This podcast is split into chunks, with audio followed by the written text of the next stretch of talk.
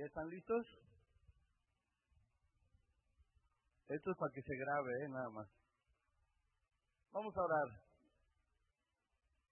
Padre, te damos gracias en esta tarde en el nombre de Jesús por la bendición maravillosa que nos das de estar aquí reunidos en tu presencia. Te pedimos que tu Santo Espíritu nos guíe, nos haga entender la palabra que traes hoy para nosotros, Señor. Usa mi vida como instrumento de bendición. Señor, llévate toda obra de tinieblas de este lugar. Disipa, Señor, todas las tinieblas que pueda haber aquí. Que tu luz resplandezca, Señor, en nuestra mente, en nuestro corazón y nos lleve a comprender cuál es el plan que tienes para nuestras vidas. En el nombre de Jesús, Padre, declaramos en esta noche que tu presencia transforma nuestras vidas de una manera poderosa. En el nombre de Jesús. Amén.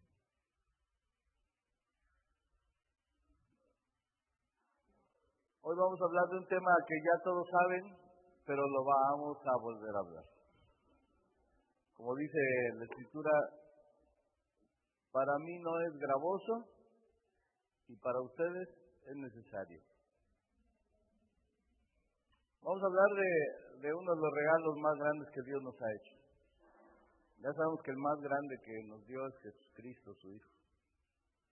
Pero yo me atrevo a decir que que de lo que vamos a hablar hoy es el segundo regalo más grande que Dios nos ha hecho.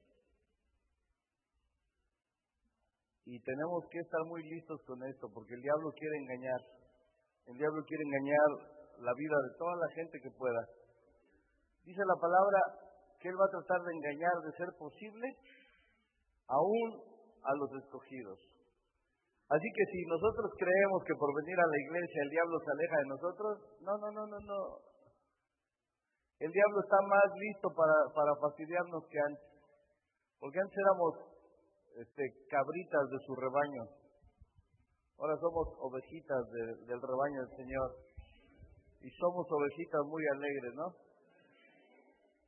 ¿La cantamos? Gracias. Pero el diablo, acuérdense que tiene un ejército de demonios que está maquinando maldad en contra nuestra. Un día le pregunté a, un, a una persona experta en, griego, le digo, ¿me podrías decir qué quiere decir cosmocraton? Y se espantó. Porque es la palabra que, Dios usa para huestes espirituales de maldad. Y me dice, ¿dónde sacaste eso? Digo, de la Biblia. Dice, pues, son cosas malas.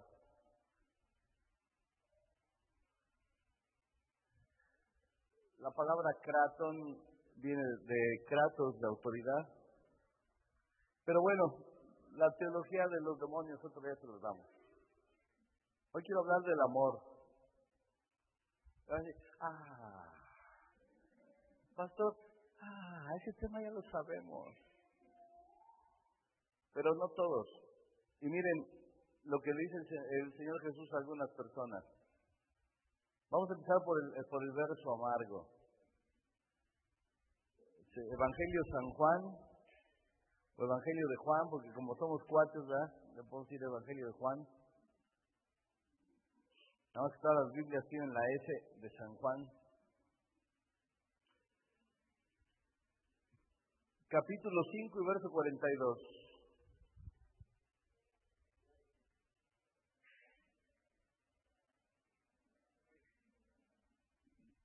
¿Dijiste amén? Dale pues.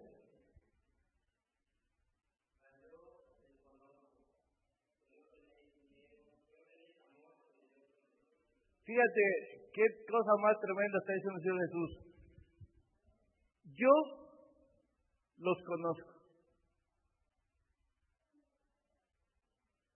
Que no tienen amor de Dios en ustedes. Wow, eso, eso sí es trágico. ¿Cuánta gente creen que no tiene el amor de Dios en sus corazones? Porque a veces pensamos que todos los que venimos a la iglesia ya recibimos el amor del Padre en nuestro corazón por el Espíritu Santo. Pero no es cierto, no es cierto, hermano. No es verdad. Para recibir el amor del Padre en nuestros corazones por el Espíritu Santo, tenemos que entregarle nuestra vida a Jesucristo completamente. Pero esto parece como que es un tema ya conocido por todos, aunque este texto nunca se los había yo leído tan directamente.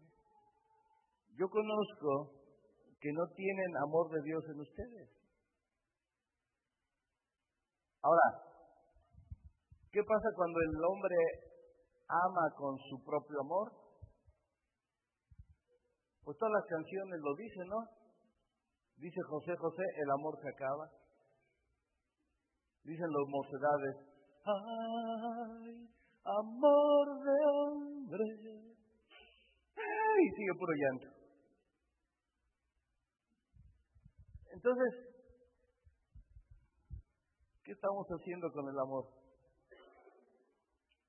Porque dice Pablo, cuando está hablando de los dones, de los dones espirituales, y no está hablando de cualquier cosa, está hablando de lo que es el poder absoluto de Dios, cuando está hablando de los dones espirituales en 1 Corintios capítulo 12. Y cuando está pasando del 12 al 13, más yo les muestro una cosa mejor. Y empieza a hablar del amor. Cualquiera de ustedes que, presente su cuerpo para ser quemado por los demás y no tiene amor, de nada sirve. Y dice el mismo apóstol Pablo, si yo hablara lenguas humanas o lenguas angélicas y no tengo amor, vengo a ser como metal que resuena o címbalo que retiñe. Punto. Y si diera todos mis bienes para dar de comer a los pobres y bla, bla, bla, bla, bla, y no tengo amor, de nada vale. Y entonces dirán ustedes, bueno, ¿y por qué el pastor está hablando esto si es reunión de matrimonio? Porque nos hemos encontrado en las estadísticas de la vida que la mayoría de gente que se casa no tiene amor de Dios en sus corazones. Tienen un poquito de, gusto por la otra persona. Tienen a veces poca o mucha pasión, por eso se arrebatan. Y la mayoría de gente confunde la pasión con el amor. Porque cuando estás apasionado, no, no, solo de ver a la persona, te, se te enchina todo el cuerpo. Por eso dice, este amor apasionado anda todo alborotado.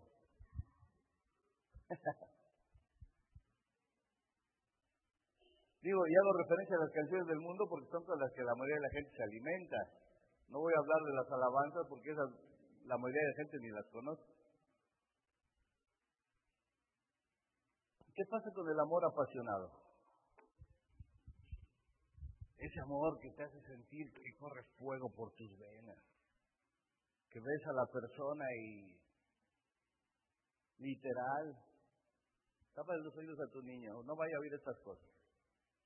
Y literal, te quieres quitar la ropa. Bueno, yo no sé si a alguno de ustedes les ha pasado, pero estamos hablando de reunión de matrimonios, ¿no? Tapan, aunque esté chiquito, tápenle los países. Así que ese es el amor apasionado. Pero hay gente que se casa con sus amigos. Como se caen tan bien. Todo es afín. Dice, ay, pues creo que estamos enamorados, vamos a casarnos. Pero es amor de cuatitud. Es amor filial o amor filos. ¿Qué pasó, hermana? ¿Qué repito? Ah, pues cámbiate de lugar, lo que pasa es que Martín está muy grande. O me paso yo para acá, una, dos, o cambio el púlpito de este lado. Yo conozco gente que se ha casado con sus amigos. Y después ese amor vuelve una carga pesada. Horrible, como una lápida. Después la gente que se casa así parece el pípila, con su piedrota en la espalda. Pero entonces, ¿qué, qué, qué va a pasar si, si el amor apasionado no sirve y el amor filial tampoco sirve? Bueno, pues para pronto ningún amor que se ha generado en el corazón del hombre sirve. Dilo como quieras, no sirve ninguno de ellos. Pero muchos de nosotros, muchos de nosotros, como dice aquí la escritura, carecemos del amor de Dios en nuestros corazones. Y lo digo incluyéndome para que nadie vaya a decir, ah, el pastor me dijo que yo. A lo mejor todos ustedes sí lo tienen. Y qué maravilla. Pero cuando uno tiene el amor de Dios en su corazón, entonces las cosas cambian. Y cambian radicalmente. Porque ya no es aquella necesidad de que me, que me atiendan, que me complazcan, que me hagan sentir bien. El amor de Dios va del otro lado. Ahora yo trato de complacer, yo trato de hacer sentir bien, yo trato de que la gente... Porque dice ahí mismo en Corintios capítulo 13, 1 Corintios 13, dice, el amor no busca lo suyo. No se irrita, no guarda rencor, no se goza de la injusticia, más se goza de la verdad, todo lo sufre, todo lo cree, todo lo espera, todo lo soporta, porque el amor nunca. ¿El amor qué? A ver, díganlo, el amor nunca deja de ser. ¿Y entonces por qué viene José, José a decirnos que el amor se acaba? Porque está hablando del amor del hombre, no del amor de Dios. La única manera en la que uno puede garantizar que va a tener amor siempre es estando seguro que el amor de Dios ha sido derramado en nuestros corazones por el Espíritu Santo. Pero ¿cómo, cómo me doy cuenta que ya no estoy amando con mi propio corazón, sino con el de Dios?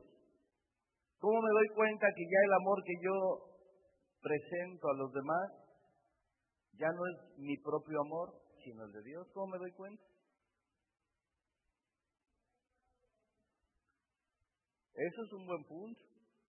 Es uno de los mejores puntos que, que se pueden tocar. Porque cuando uno ama, uno perdona. Cuando la gente te voltea la cara y te dice, pues no te perdona, pues ¿dónde está el amor? Si el amor de Dios, lo primero que hizo fue perdonarnos. Porque ¿quién de nosotros merecía estar en su presencia? Nadie. Ni por muy buenos que nos pensáramos nosotros mismos, teníamos derecho a estar en su presencia. Ninguno. Pero ¿cómo sé que el amor de Dios está en mí? Bueno, ese ya, ya, es uno de los extremos más tremendos, cuando ya es incondicional. Pero, ¿cómo, cómo lo voy detectando? Porque nosotros todos hemos venido de una vida sin amor y nos hemos metido al corazón de Dios por, por la obra de Cristo. Y ahora que estamos en el corazón de Dios, y digo estamos en el corazón de Dios porque Él nos ama de una manera inexplicable. Y como estamos en su corazón ahora, Digo, ¿cómo me doy cuenta que, mi vida está siendo transformada? ¿Cómo me puedo dar cuenta que mi corazón realmente está sufriendo esa transformación de pasar de la transición de amar como ser humano a amar como Dios? Hay gente que dice, no, no, no, no, no, es que amar así solamente Dios, amar así solamente sus hijos. Porque hay gente que siempre se disculpa, no, no, no, es que no, eso es solo Dios, no, eso es solo yo. Y yo no soy Dios. Y estoy re lejos de ser Dios. Pero Dios, para eso pone su amor en tu corazón. Para que tú te des cuenta que la vida tiene otros matices mucho mejores de los que tú pensabas. Para que te des cuenta que el amor no es como te lo han enseñado, el amor va muchísimo más allá. Dice tan solo ahí mismo en 1 Corintios 13, el amor cubre multitud de faltas. Porque cuando tú amas, tú te das cuenta que la gente tiene faltas, pero o no las ves, o te haces disimulado, o dices, pues no importa, tiene más cosas buenas que malas. Pero cuando amas con el amor de hombre, tu mirada solamente está puesta en los errores de los demás. Ah, mira, mira, ya te caché y empiezas, pero te lo señalan puntualmente uno tras de otro. Y a veces, aunque no sean errores, ¡pum!, te lo están señalando. Espérate, pues, ¿qué hice de mal? Nada, pero es que, por si acaso.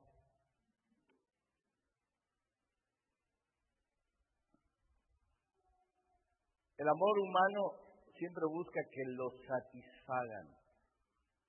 ¿Quién se casa con una fea?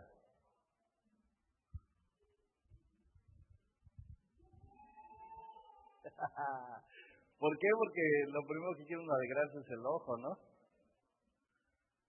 Y si aparte de todo tiene buen cuerpo, mejor, me chillan los dos ojos. Y si aparte de todo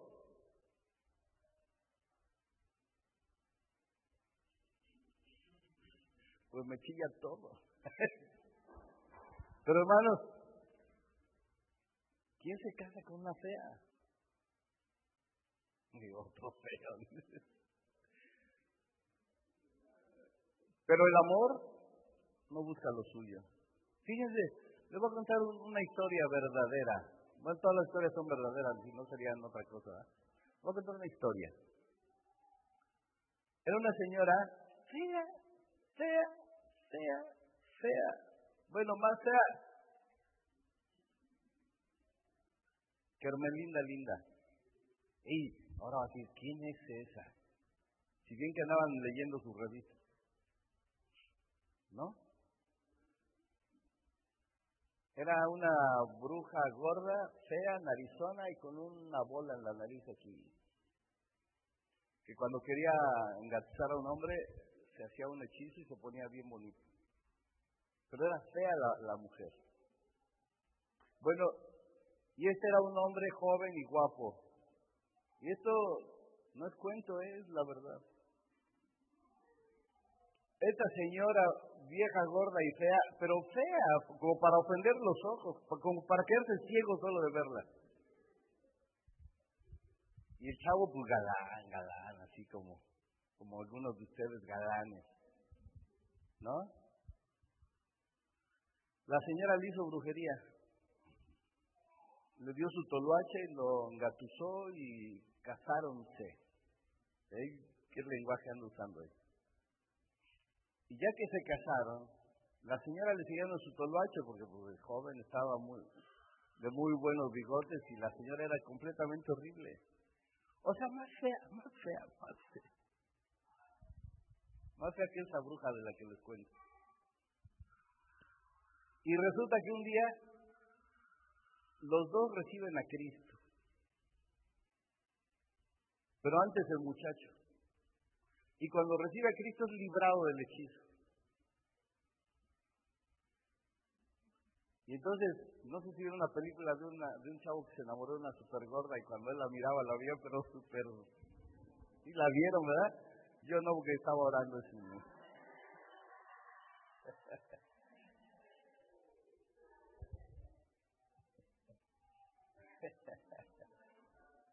Me la contaron después.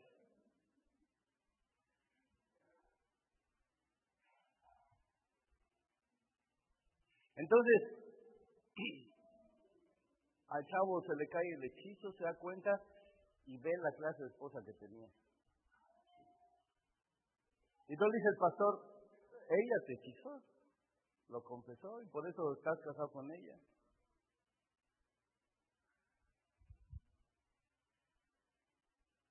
Y el pastor le dijo al muchacho, pero tienes la oportunidad ahorita de dejarla.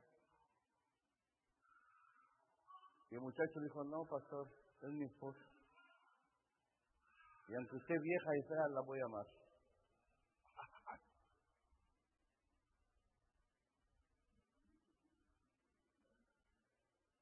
Después la señora se convirtió a Cristo. Y más adelante él se volvió pastor. Él sí es el pastor con la mujer más fea y más fea y más fea. Porque con todo que se convirtió a Cristo, la señora siguió fea. Pero aparte le lleva como 1500 años de edad. Pero el amor,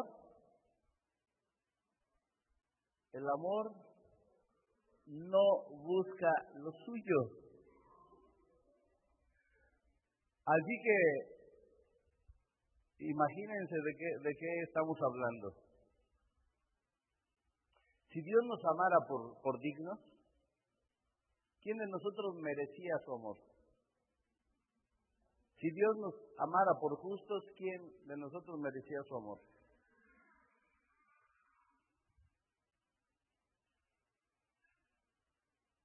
Y entonces, son cosas que, tenemos que tener presentes porque el, mejor regalo que nos ha dado el Señor después de Jesucristo es su amor.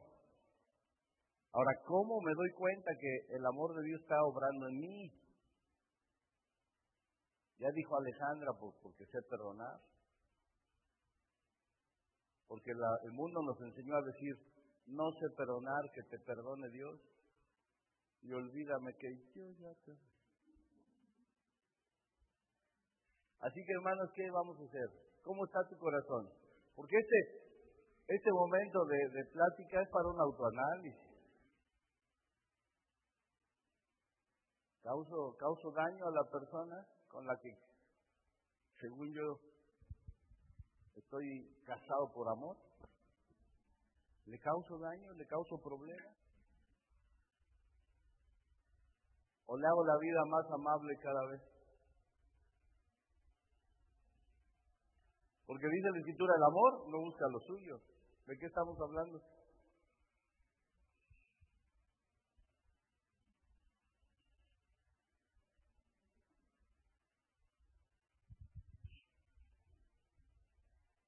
¿Estás acaso sintiendo misericordia? ¿Estás sintiendo compasión?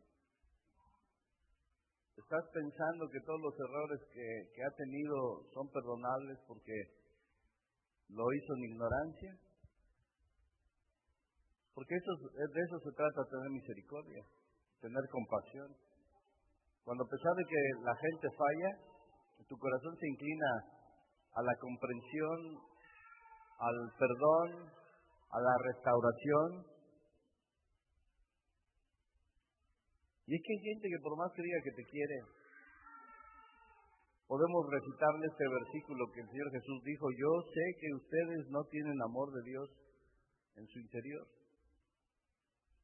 Cuando la gente es egoísta, cuando la gente no suple, porque dice, el que no suple para los suyos, es peor que un incrédulo y ha negado la fe. Fíjense, Dios Dios no lleva estas cosas a, un terreno muy ligero. Dice que no provee primeramente para los suyos, es peor que un incrédulo y ha negado la fe. Ahora, cuando se trata de, hacer el bien, dice primeramente a los, a los hermanos de la fe. Porque hay, gente en la iglesia que, que, dice que sus mejores amigos están afuera, que porque en la iglesia no hay cómo hacer amigos, que todos son hipócritas perdón. Yo nada más les quiero recordar esto, la iglesia no es un museo de santos, es un hospital de pecadores.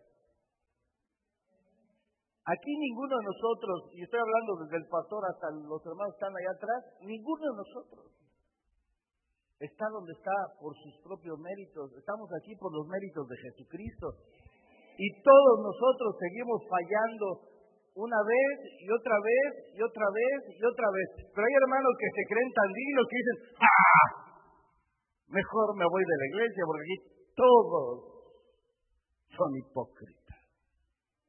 Empezando por vos, mi querido hermano, que te quieres largar. ¿No?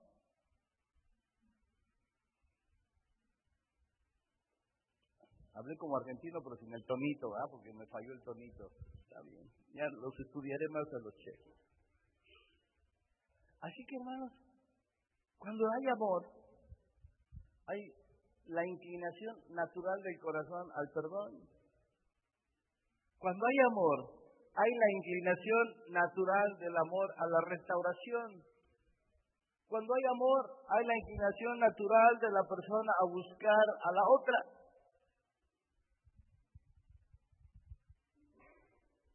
Y claro, algunos de aquí tendrán el corazón del apóstol Pedro.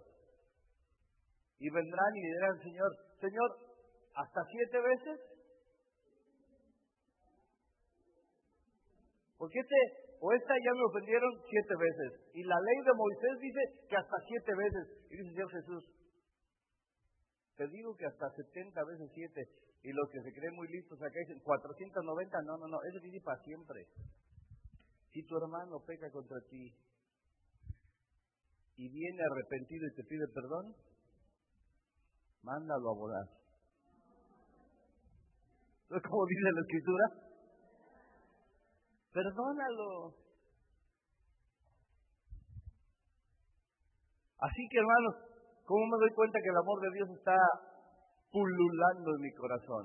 ¿Cómo me doy cuenta que el amor de Dios está asentado en mi corazón? ¿Cómo me doy cuenta que, que el amor del Padre ya está ahí? No quiero yo un día que venga Jesucristo a visitarme y me diga, ¿sabes qué? Yo conozco que en ti no hay amor de Dios. Y luego, ¿para dónde me arrimo yo? Imagínate que esto se lo está diciendo a la gente religiosa de su tiempo.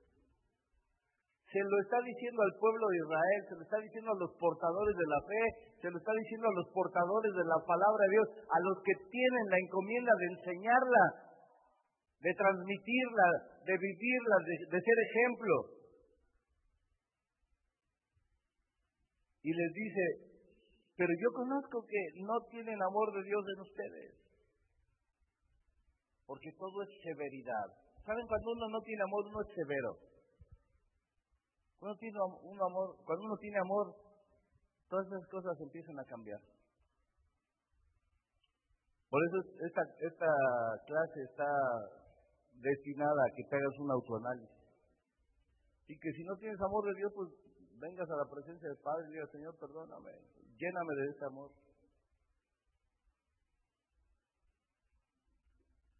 Y que si realmente tienes el amor de Dios y algo está impidiendo que lo manifiestes, pues igual que vengas a administración para que podamos romper esa atadura que, hay por las formas con las que creciste y los maltratos que recibiste en tu vida, porque un día una persona, fíjense bien, le dije, ¿por qué no abrazas a tu marido? Le dije a la hermana, ¿por qué no abrazas a tu marido? Nada más me así. ¿Y eso qué quiere decir? ¿Y cómo lo va a abrazar si a mí nunca nadie me abrazó? Hermana, ven para acá, yo te apapacho ahorita, pero abraza a tu marido. ¿Y saben qué me dijo llorando? Y ya la hermana se sentona, ¿eh? No crean que una chavita. Nunca, jamás mi madre me ha dado un abrazo. Claro, entonces, ¿cómo ella va a abrazar? Pero ese es un pretexto de la gente. Es que como a mí no me abrazaron, yo no abrazo. Como a mí no me demostraron el amor, pues yo tampoco lo demuestro. Como a mí ya me patearon hasta en la cara, ahora yo pateo a los demás en la cara. No, no, no, no, no, no, no, no. Quien piense así está equivocado porque si ya eres mayor de 18 años, eres responsable de tu vida. Cuando vamos en este país, en otros hasta los 21, pero aquí ya te amolaste si tienes mayor, más de 18 años. Porque así como la ley te hace responsable de tus, de tus actos, no importa lo que hayas vivido en el pasado, si fuiste violado y después vas y violas, te vas a la cárcel. Porque nadie va a decir, ay, pobrecito, como él también lo violaron, pues que siga violando, total. No, no, lo agarran y lo refunden al bote y se acabó. Ahora, si eso es la ley humana, ¿tú crees que delante de Dios tienes alguna justificación para decir, como a mí no me amaron, yo tampoco voy a amar a nadie?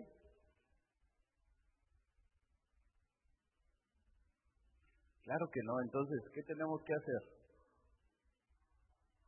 quitar todo lo que estorba, hermanos, porque estas cosas parece que no pesan, pero sí pesan. Sí son como unas losas tremendamente en nuestras espaldas. Porque hay gente que realmente ama, por ejemplo, estamos hablando de matrimonio, hay gente que realmente ama a su esposo o a su esposa. pero que no se puede manifestar plenamente. Porque un día alguien le hizo daño, porque un día alguien le negó el amor, porque un día alguien le zarandeó de la manera más cruel y despiadada en su vida. Y entonces viven con esa desconfianza, con ese recelo, con ese resentimiento. Entonces, no más. No más. Si Cristo te da el amor del Padre en, su en tu corazón, el amor del Padre te hace libre. Y si tú tienes un daño en tu corazón, es momento que vengas a administración para que seas sanado o para que seas liberado, porque a veces hay obra de tiniebla en la vida de la gente. Hay que ser liberado y hay que ser sanado. Porque lo que Dios está esperando de nosotros es que nosotros seamos transmisores de su amor. Y no solamente al mundo, como, hijos de Dios, como hijos de luz, que tenemos que transmitir su amor al mundo. Aquí mismo en la iglesia. Aquí mismo en la iglesia los principales transmisores de amor tenemos que ser nosotros. Y, y, no porque, oigan, es que qué lindos son todos ustedes, porque uno los ve con el amor del Padre. Pero la verdad es que todos cometemos errores. Y aún aquí en la iglesia, entre nosotros como hermanos. ¿Y que por eso lo voy a dejar de amar? ¿Cuántas veces me han oído decir esto? Cuando la persona parece que se merece menos ser amada, es cuando hay que amarla, ya lo saben. No hay que negar el amor porque Dios no nos negó su amor. La misma Biblia dice, mira de qué manera nos ha amado el Padre al hacernos hijos de Dios. Y también dice la Escritura que el amor de Dios se manifestó en nuestras vidas en que siendo aún pecadores, Cristo murió por nosotros. Como ninguno de nosotros somos perfectos, porque ninguno de nosotros estamos glorificados todavía en la presencia del Padre, está bien, tratamos de ser lo mejor que podemos, tratamos de meternos la palabra de Dios en nuestra mente y nuestro corazón, porque eso va a transformar nuestra vida, pero aún no llegamos a la glorificación, aún no llegamos a la perfección, todavía seguimos cometiendo errores. Yo te aseguro, bueno, yo les aseguro a todos que este matrimonio que ven aquí enfrente, hace unos dos meses o tres que vienen a la iglesia, que se han tratado mucho mejor, ¿sí no? Y que se quieren más. Y bla, bla, bla, y todo lo que diga yo en positivo, bla, más. Pero no es cierto que de vez en cuando les falla y que tienen algún desencuentro, algún, alguna discrepancia, alguna diferencia de opinión, ¿no es cierto? Y que por eso ya, ah, te voy a dejar, porque ahora que eres cristiana. No, ¿y quién nos dijo que cuando somos cristianos nos volvemos perfectos? Permítanme que use esta expresión vulgar y prosaica y arcaica y todo lo que me quieran decir de groserías después a mí. Pero es un perfecto idiota el que cree que porque es cristiano es perfecto. Y es un doblemente perfecto idiota que cree que porque los demás son cristianos son perfectos. No. Es mejor que antes, pero no le falla de repente la matraca. Este también es mejor que antes, desde luego. Y a no le falla de vez en cuando. Siempre dijo, ¿eh? Dije, oíste. No, no, dijo muy de vez en cuando. Pero que ya por eso entonces, ah, entonces ya no te voy a querer. Ya te voy a olvidar. porque según tú eres cristiano y mira nada más con las que me sales. Pues mira con las que me sales tú. ¿Sí me estoy explicando o le ando dando vueltas a lo cantinflesco? Porque hermanos, precisamente de eso se trata el amor. El amor cubre multitud de faltas. ¿Y quién de nosotros es perfecto? Pero si te amo, tengo que perdonarte. ¿Y sabes qué? Aunque no quiera. Porque ves que, ay Señor, mejor llévame contigo, porque esta vida es tan difícil. No, pues si te lleva el Señor ahorita va a ser más difícil.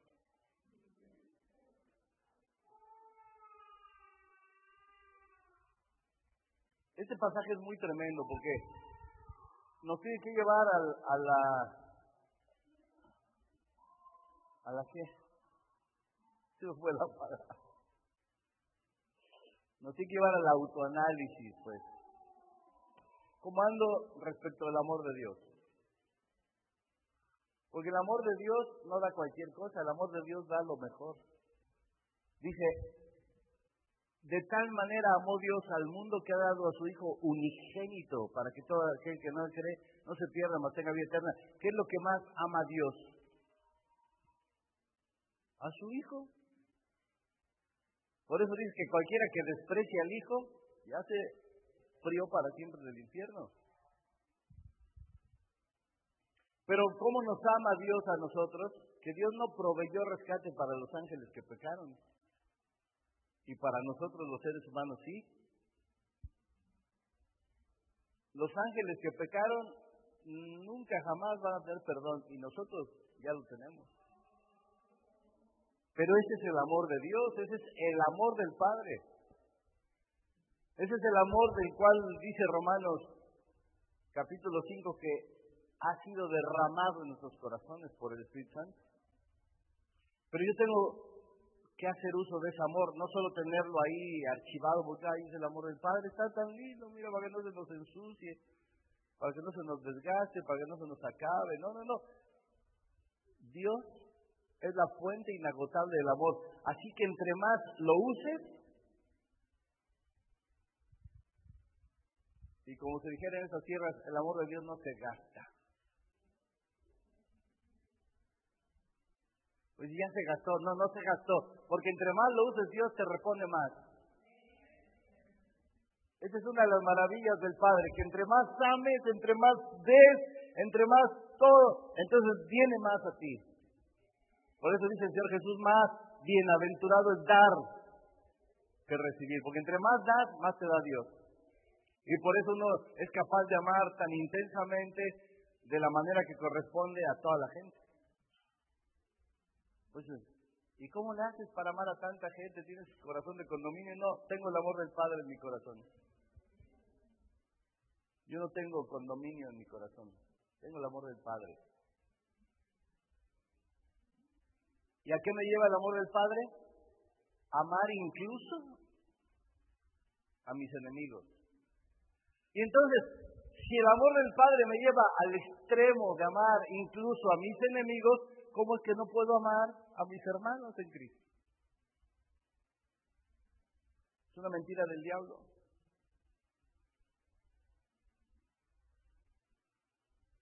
Yo estoy obligado de parte de Dios a amar a mis hermanos en Cristo. Estoy obligado de parte de Dios a amar a mi esposo o a mi esposa. Estoy obligado de parte de Dios a amar a mis hijos.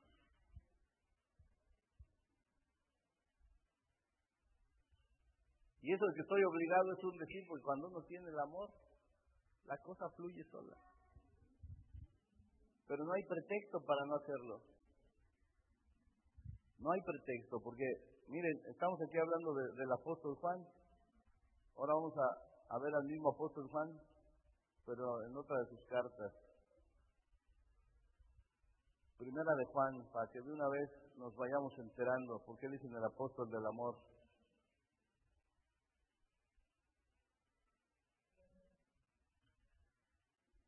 Primera carta de Juan 2, 4. Haber dicho manto amén. Fuerte.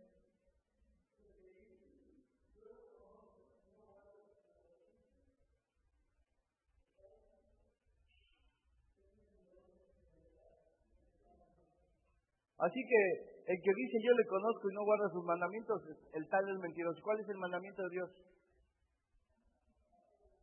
Ama a Dios por sobre todas las cosas y a tu prójimo. ¿Qué quiere decir la palabra prójimo?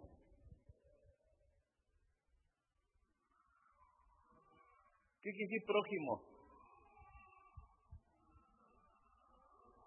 A tu más cercano. Dicho de otra manera, a tu más próximo. ¿Quién es tu más próximo a ti? ¿Quién es tu más próximo? Claro. Porque de una manera están cerca siempre. Entonces la persona más próxima a ti No, no se trata meramente de distancia. Por en este caso, mi más próxima es Martita, hasta la estoy tocando. Pero no, no, ella no es mi, mi, mi máxima próxima. Si es mi prójimo, como tal, le tengo que amar de la misma manera en la que Dios me amó a mí. Y no solo a ella, a todos. Pero hay gente que es como candil de la calle y obscuridad de su casa. Afuera son un deleite y en su casa son pura hiel, pura amargura. Hasta la gente cuando conoce a su familia, ¿cómo es posible? Te casaste con el hombre más maravilloso del mundo y le dice a la esposa, pues te lo regalo tres días a ver qué opinas. Pues sí.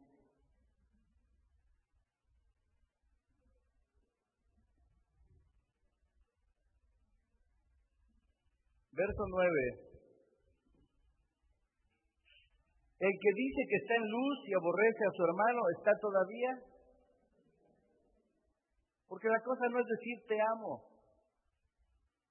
La cosa es manifestar el amor no a través de palabras. El amor no se manifiesta a través de palabras, compréndalo de una vez. El amor se manifiesta a través de las acciones. Y el verso 10 dice, el que ama a su hermano permanece en la luz y en él no hay tropiezo.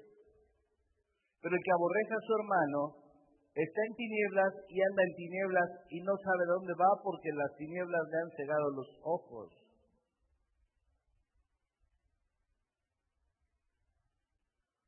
Así que tenemos que darnos cuenta que el amor no es por palabras. Porque mira, fíjate qué fácil es. Fíjense. Reloj, ¿cuánto te amo?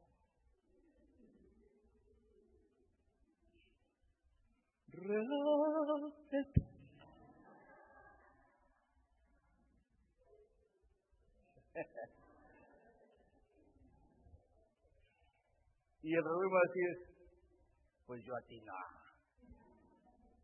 O sea, ¿ven qué fácil decir te amo? Mira, techo te amo, pared te amo. No, no, no, no, no, pero si yo amo esta pared la tengo que mantener limpia, pintadita, arregladita. Si yo me amo a mí mismo,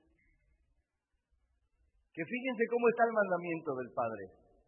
Amarás a tu Dios por sobre todas las cosas y a tu prójimo como a ti mismo. O sea, tienes que amar a los demás de la manera en que tú te amas. ¿Cuánto te amas? Porque hay gente que se odia.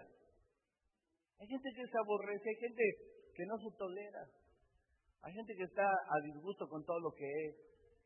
No, no, tienes que empezar a amarte. Porque el que no se ama a sí mismo no puede amar a los demás. Es que yo no soy egoísta. No, el que dice eso no es egoísta, es idiota. Y que por favor alguien busque la palabra idiota en el diccionario para que nadie, se vaya a enojar conmigo. Por favor, alguien busque la palabra idiota en el diccionario. Ahí está, Gabriel ya lo está haciendo. Porque a veces si uno usa esas palabras la gente se ofende, pero no es una palabra ofensiva, es un calificativo real para mucha gente. Hermanos, a ver, fuerte, fuerte.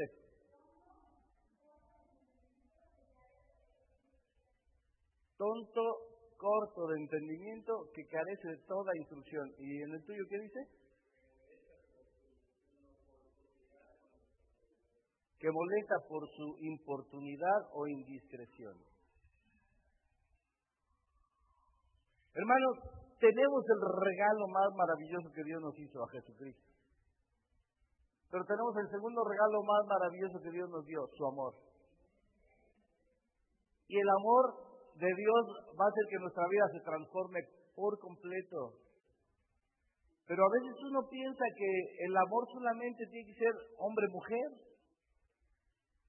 No, no, no, cuando estoy hablando del amor de Dios, estoy hablando del amor que el Padre nos da para amar a todas las personas, pero es obvio y es súper obvio que si estás hablando en una reunión de matrimonio, es justamente donde más se tiene que manifestar el amor de Dios. Pero ese amor, ese amor rebasa toda frontera, toda barrera. Ese amor te hace ver a las personas en su máximo esplendor.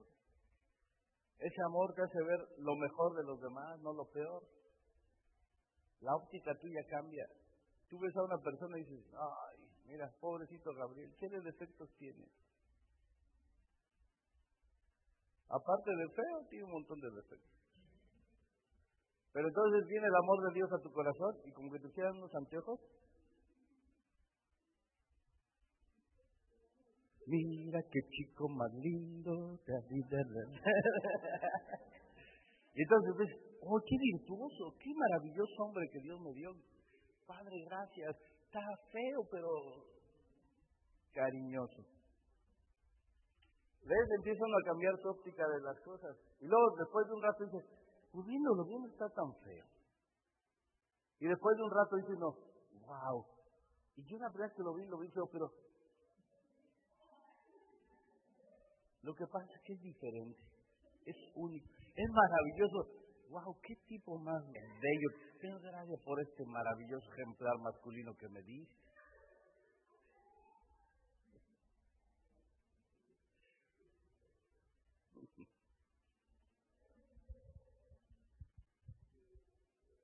Amén o no amén, Marta Sánchez.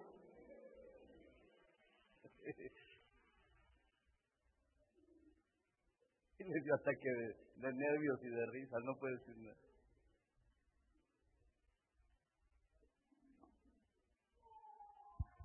Cuando el amor del Padre entra a nuestro corazón, nos cambia los ojos.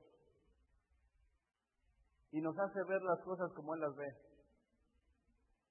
Y nos hace sentir la misericordia que Él tiene, y nos hace sentir la compasión que Él tiene, y nos hace sentir como Él siente, porque es justamente el amor de Él que está llenando nuestro ser, nuestro corazón, toda la esencia de nuestra vida, cada molécula de nuestro cuerpo está siendo tocada por su amor. Entonces, cada uno de nosotros va a reaccionar en conformidad a lo que es el amor de Dios. Se acabó el, amor del hombre. Se acabó el amor apasionado en el sentido estricto de, lo que humanamente es. Porque cuando el amor de Dios toca la pasión, ¿qué te digo? Pasarán los años y los años de los años y la mecha sigue prendida como el primer día.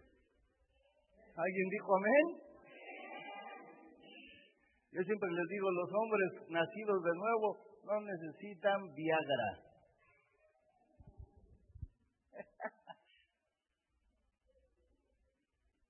Por eso no digo que hay que sacar a los niños, porque aquí de repente se dicen cosas así tramabundas. No, no, no, no, es que el Señor hace otra historia de tu vida. Mira, la, solterita ya están tan feliz. Por eso va a buscar un cristiano, dicen. ¿No? Más les vale, más les vale. Que busquen un hijo de Dios para que las haga felices como deben de ser ustedes felices.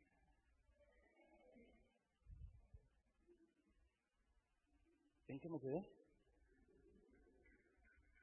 ¿Alguien me puede decir en qué me quedé? ¿Nadie? ¿No me están poniendo atención?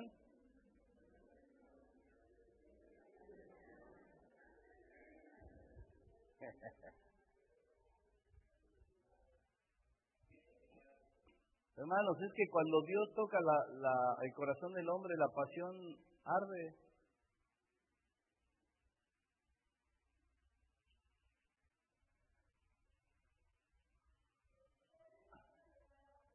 No, que les lleven el agua afuera.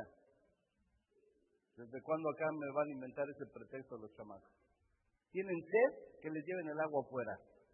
Lo que pasa es que ya les dijeron que acá la clase está buena y quieren venir.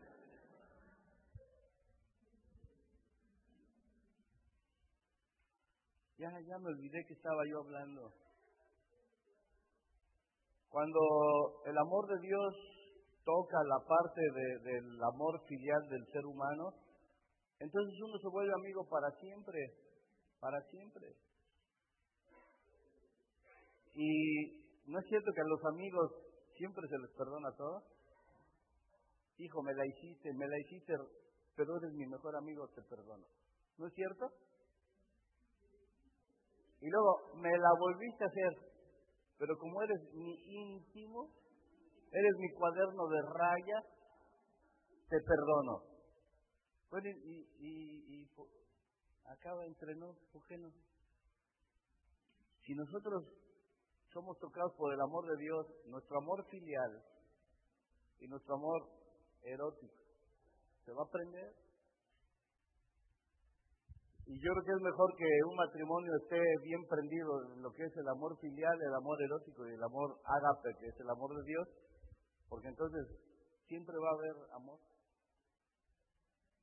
Y cuando sea momento de calma y sosiego, va a haber un amor apacible, tremendo, porque dice el profeta, busqué a Dios en un trueno y no estaba ahí, busqué a Dios en un remolino y no estaba ahí, y andaba buscando a Dios en las cosas tremendas y no estaba ahí, de repente vi a Dios en un silbo, delicado y apacible, y ahí estaba Jehová. Entonces no importa si, tu vida tiene momentos así apacibles, ahí está Dios, con todo su amor. Pero cuando es necesario encender la mecha, ahí está Dios para ponerle dinamita. Mira qué cosa más linda. ¿En español o en portugués? ¿Cómo la quieres? Pues es lo mismo.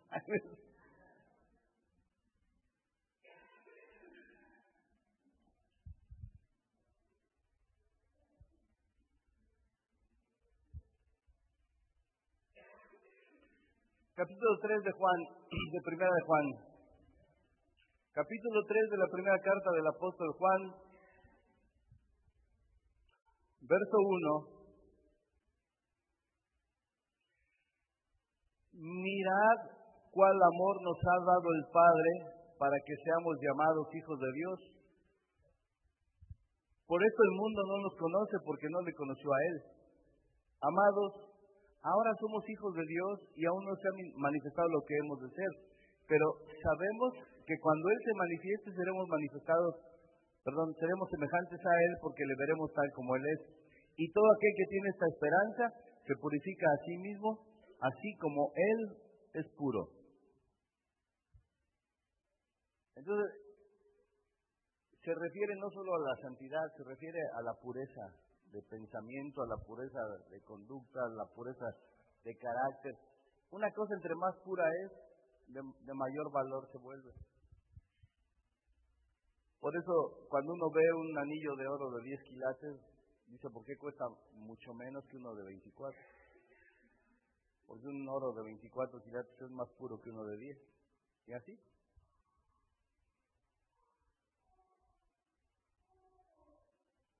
Y todas estas cosas, cuando las analizamos, yo ya voy a terminar con esto, porque ya son las nueve, ¿por qué no me avisó? fue rápido el tiempo o me adelantaron mi reloj? A ver, aclárenme. Pero dice el Señor Jesús, un nuevo mandamiento les doy. Que se amen unos a otros de la misma forma en la que yo los he amado. Y cuando leemos esa palabra de Dios, y cuando la llevamos realmente a su dimensión total, dice uno, wow, pues yo cómo estoy amando. Porque seguramente que ayer o hoy mismo hiciste algo que delante de Dios no fue correcto.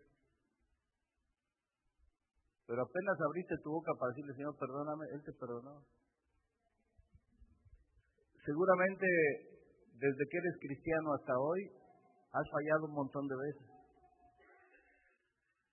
Y Dios no nos ha desechado ni un segundo de su presencia. Dios no quitó su Espíritu Santo de nosotros.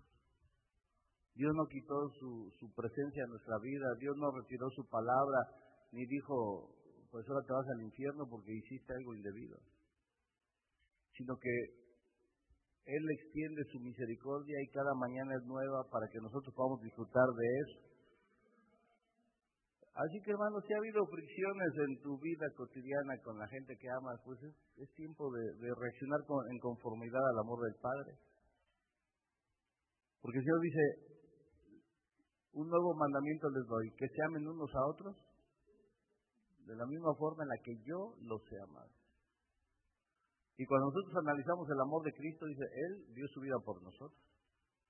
¿Quién de nosotros está dispuesto a dar su vida por, por la persona que ama? Y dar su vida no quiere decir que vayas a una cruz y que te maten. No, no, dar su vida quiere decir que generalmente vas a tener que estar declinando en favor de la otra persona. Dar tu vida quiere decir que a veces vas a dejar tus, tus anhelos, tus aspiraciones para cumplir los de la otra persona. Dar tu vida quiere decir que a veces vas a dejar incluso hasta de comer lo que te gusta a ti para que coma la otra persona lo que a ella le gusta. O sea, son cosas que parecen triviales, pero son las cosas de este amor. Yo sé que nunca oyeron a Sandro de América, pero él dice sí. Yo no te propongo ni el sol ni las estrellas, tampoco yo te ofrezco un castillo de ilusión. Lo poco que yo tengo es para darte cosas buenas triviales y sencillas las cosas de este amor. Arroz con leche. Digo, son frasecitas que pueden salvar, ¿no? Porque luego hay canciones que dicen cada barbaridad que mejor ni les tocamos. Pero a veces pensamos que en cosas pequeñas no se, no se puede manifestar el amor. Pero cuando leemos el cantar de los cantares y vemos como Salomón dice, cazadnos las zorras, las zorras pequeñas que echan a perder las vides, porque nuestras vides están en ciernes. Entonces quiere decir que aún las cosas más pequeñas que puedan estropear tu vida matrimonial o tu vida amorosa, a ti es que echar fuera, porque eso puede destruir el fruto de ese amor. Y ese amor, cuando dice está en ciernes, dice que está en crecimiento. El amor de Dios es como, como, como algo mágico. Nunca se detiene siempre está avanzando. El amor de Dios nos dice, ya llegué hasta aquí, porque este, como está chaparro, no puedo crecer más. No, no, el amor de Dios sigue creciendo y creciendo y creciendo y creciendo. Por eso dice el apóstol Pablo, todo lo tengo como pérdida, con tal de conocer el amor de Cristo. El día que nosotros nos dispongamos a enterarnos completamente cómo es este amor y a experimentarlo, miren, la vida da un cambio maravilloso. La vida se convierte en otra cosa. Tus expectativas cambian, tu forma de ver cambia, tu forma de pensar cambia, tu forma de sentir cambia, y todo para bien tuyo y de los demás. Porque es el amor del Padre que está haciendo cosas portentosísimas en tu vida. Es el amor del Padre que está transformando todo tu ser desde, desde lo interior. Y ahora más como para despedirme, vamos a echarle una, una revisadita a 1 Corintios capítulo 13. Aunque alguna vez lo, lo, lo di en clases verso a verso.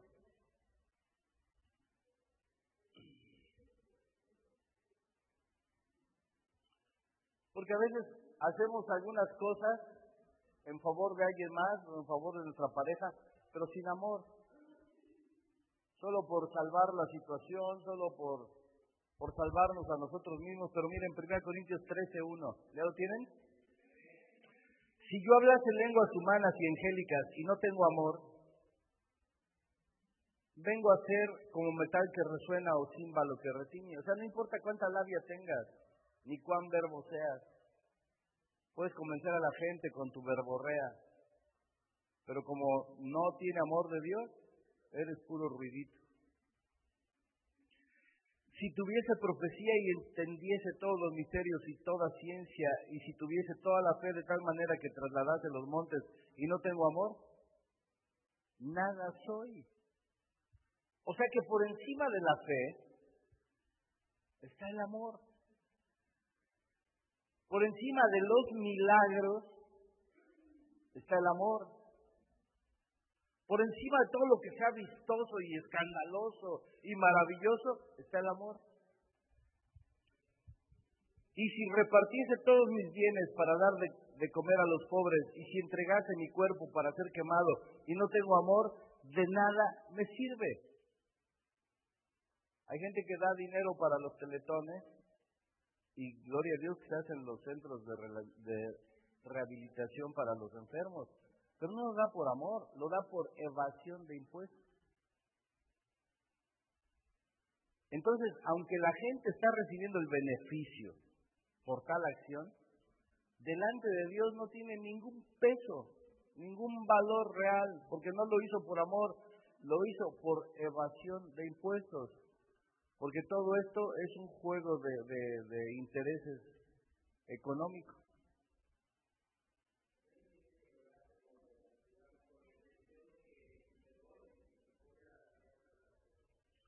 Sí, pero las indulgencias hace rato que ya se, se, reveló que son puras falsedades.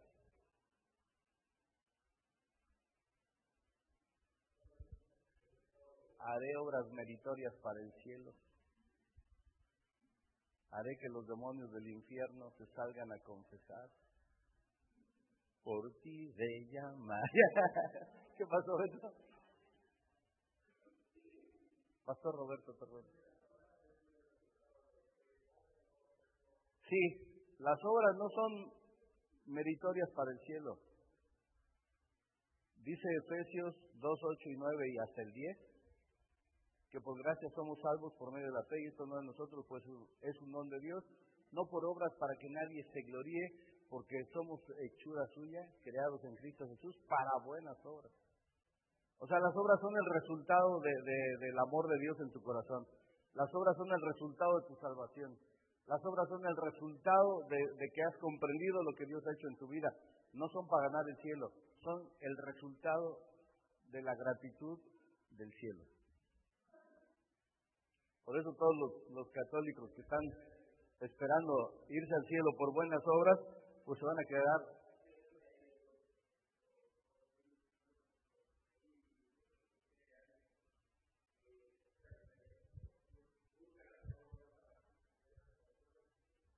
nosotros hacemos obras porque estamos agradeciendo a Dios nuestra salvación.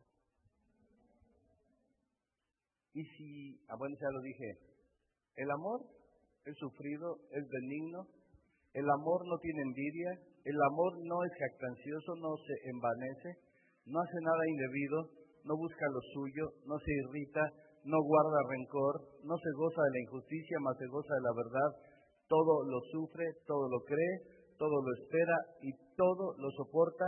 El amor nunca deja de ser. Entonces, ese es el amor del Padre, el que nunca deja de ser, porque el amor del hombre sí se acaba. La amistad se puede romper en algún momento, pero cuando tienes el amor del Padre, nunca vas a dejar de tener amor. Nunca jamás, nunca jamás. Y aún vas a ser capaz de perdonar a tus enemigos. Y el perdón, hermanos, es libertador de una manera extraordinaria. Por eso el Señor nos ordena que perdonemos. No, no, no, no como el diablo te dice, no perdones, porque si perdonas, ¿dónde está tu orgullo? ¿Y dónde está el coraje? ¿No? No, no perdones. Ten dignidad. Y entonces te quedas muy digno sin perdonar y te vas al infierno. Simple, con todo y tu dignidad. Pero el Señor Jesús dice que se humilla, yo lo exalto. Así que hermanos, no hay más que manifestar el amor de Dios por todos lados, sobre todas las cosas, contra todos los, los elementos de la vida, del mundo y contra todas las mentiras del diablo. Y aún en contra de todo lo que te hayan hecho. Claro, esto no quiere decir que te tires a los brazos de la persona que te dañó. Simplemente que lo perdones para que tú seas libre. Porque hay hermanos que dicen, pastor, ¿y tengo que volver con ella o con él? No, no, no, no, no, no, no, no, no. Ejemplo, te muerde una víbora de cascabel y te inyecta su veneno. Vas al hospital, te salvan de la muerte y que regresas a convivir con la serpiente aquella. No, no, no. A que te vuelva a morder, paso. Ya la perdoné, pero... Ahora, si el Señor le cambia la, naturaleza y deja de ser serpiente venenosa para convertirse en otra cosa, ya estamos hablando de otra cosa. Pero hasta que no haya resultados tangibles, positivos y absolutamente comprobables, Porque una cosa es que los cristianos perdonemos y otra cosa es que seamos confiados.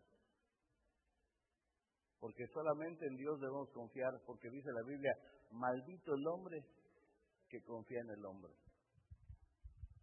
El único que nunca nos va a fallar es Dios. Sí, porque hay, hermanos que toleran cargas infrahumanas, pensando que, que es lo correcto delante de Dios. No, no, no. A paz nos llamó Dios. Así que si el incrédulo se separa, dice la Escritura, separes, porque a nos llamó Dios. Amén. Así que hermanos, espero haber aportado un poquito a sus vidas con esta... Pues no fue ni clase, fue como un pensamiento de lo que es el amor de Dios, ¿no? Así suavecito y ligero para que sea más digerible que una clase teológica. Pero yo realmente sí quisiera que todos nosotros analizáramos. ¿Soy yo de esos a los que Jesús le dijo, conozco que en ti no hay amor del Padre? ¿O yo tengo el amor de Dios? Si no tengo el amor del Padre, pues rápido me entrego a Jesucristo para que me llene del amor del Padre. Y si ya lo tengo, pues entonces vamos a ponerlo en uso. Y si no puedo, pues vamos a ver por qué. Necesito liberación o necesito administración, pero algo necesito. Porque ya tengo ese don tan maravilloso de parte de Dios y no lo puedo expresar. Yo he visto gente llorando. He visto gente llorando diciéndome, pastor, sí, quisiera yo amar a esa persona, pero no puedo. Es más, me causa más dolor distanciarme de él o de ella a vivir con él y que me esté maltratando. No puedo manifestarle el amor. ¿Por qué? Porque hay una atadura en su alma. Y el Señor vino a eso, a quitarnos todo eso. Para que todos podamos ser libres y amarnos como Él quiere que nos amemos. Amén. Vamos a ponernos en pie y vamos a dar gracias. Pastor Roberto.